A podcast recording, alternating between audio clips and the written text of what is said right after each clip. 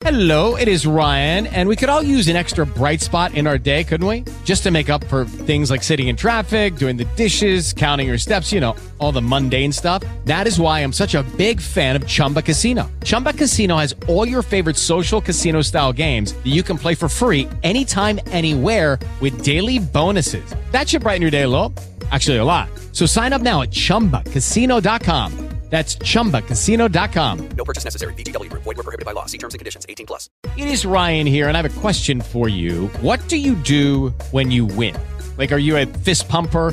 A woohooer, a hand clapper, a high fiver. I kind of like the high five, but if you want to hone in on those winning moves, check out Chumba Casino. At ChumbaCasino.com, choose from hundreds of social casino style games for your chance to redeem serious cash prizes. There are new game releases weekly, plus free daily bonuses. So don't wait. Start having the most fun ever at ChumbaCasino.com. No purchase necessary. VGW Group. Void were prohibited by law. See terms and conditions. 18 plus.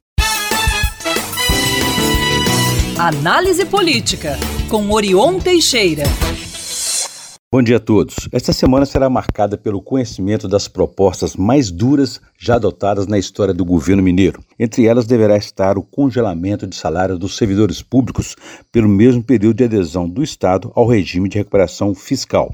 O governador Romeu Zema, do Partido Novo, reivindica um tempo de nove anos ou mais, se for autorizado, de até 12 anos.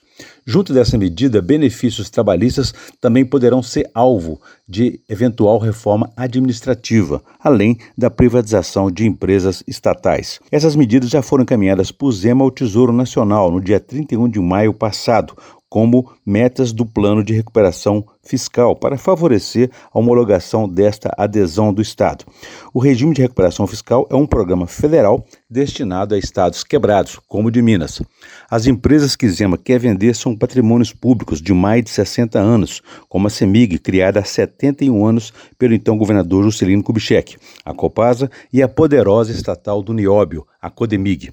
Contra essas medidas, por exemplo, o deputado estadual, professor Clayton, contrapõe a federalização dessas empresas de modo a continuarem sob interesse público. As entidades associativas defensoras das carreiras do Estado e de seus direitos estão apreensivas contra o pacote antisservidor e anti-Estado.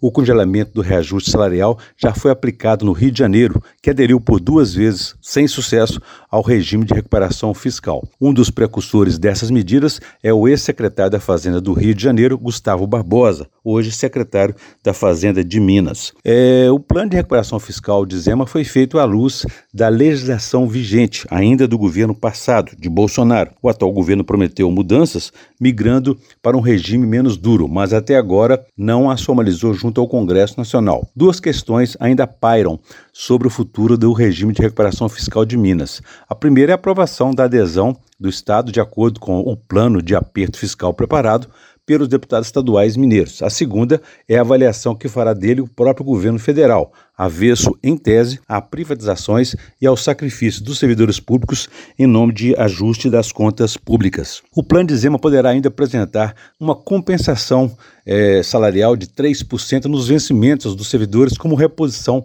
inflacionária dos últimos 12 meses. A medida buscaria atenuar o impacto do impedimento de reajuste por nove anos. Se os argumentos do déficit público e as contas no vermelho favorecem a aprovação da adesão de Minas ao regime de recuperação fiscal, por outro lado, é menos garantido o aval dos deputados ao fim do referendo. O governo Zema, que não tem maioria dos votos por questões complexas, é para questões complexas e impopulares. O referendo trata-se de uma consulta popular sobre decisões de Estado que Zema receia ser reprovado, como as privatizações dos patrimônios públicos das empresas estatais.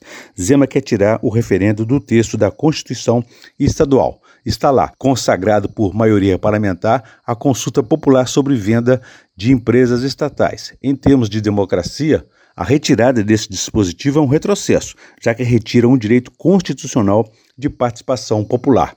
Quem é contra sabe que o que pretende não seria aprovado pela maioria. Ignorar a sabedoria popular também é um risco solitário, além de antidemocrático.